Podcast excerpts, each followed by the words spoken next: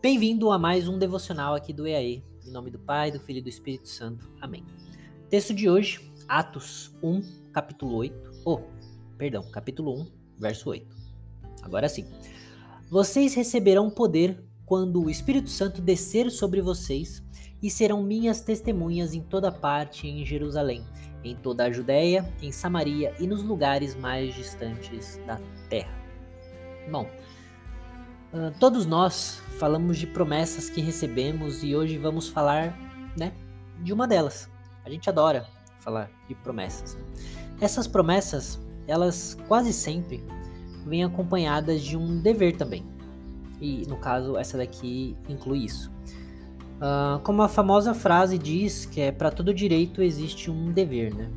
Na verdade, eu posso ter tirado a frase da minha cabeça, mas é algo por aí. Vamos dizer que dá para relevar, né?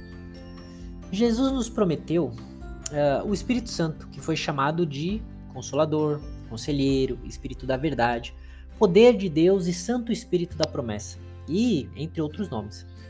Apesar dessa passagem estar sendo dirigida exclusivamente aos apóstolos, essa passagem que nós lemos agora, a gente vê nela uma ordenação que é refletida a todo cristão, assim como o ir a todo mundo pregar o evangelho a todas as pessoas.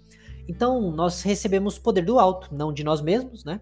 Somos revestidos do poder de Deus, não do nosso, e somos ungidos para anunciar o evangelho com a autoridade de Deus e não a nossa.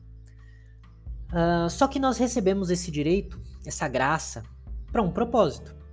Que o próprio de, o texto deixa claro.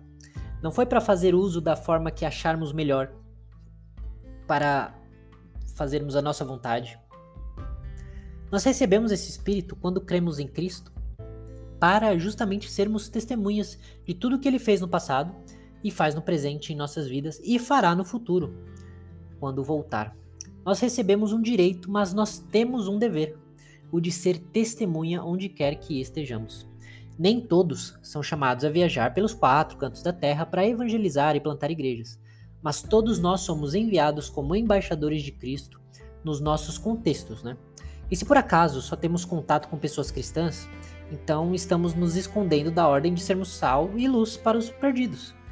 E eu não digo isso, uh, com isso, aliás, que devemos nos expor a qualquer situação e todo tipo de contexto onde há pecadores. Longe disso. Mas que no dia a dia não podemos evitar de estarmos na presença de descrentes, seja no trabalho, na escola, academia, cursinho, festa, passeio, ou mesmo dentro da nossa própria família, entre os nossos parentes. Por isso nós temos que ter a mesma ousadia de Paulo, que não se envergonhou do evangelho por saber que ele é o poder de Deus para salvar todo aquele que crê. Temos que ser luz, fazer a diferença, vencer o bem ou vencer o mal com o bem. Uh, temos que estar preparados para responder à razão da esperança que habita em nós, cada vez que isso nos for exigido.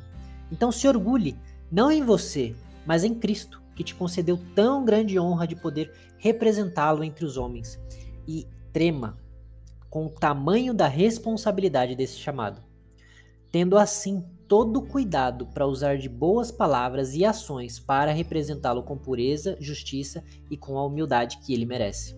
Que o Espírito Santo habite em nós e nos faça lembrar de tudo o que temos aprendido para compartilhar dessa maravilhosa graça aos perdidos. Amém.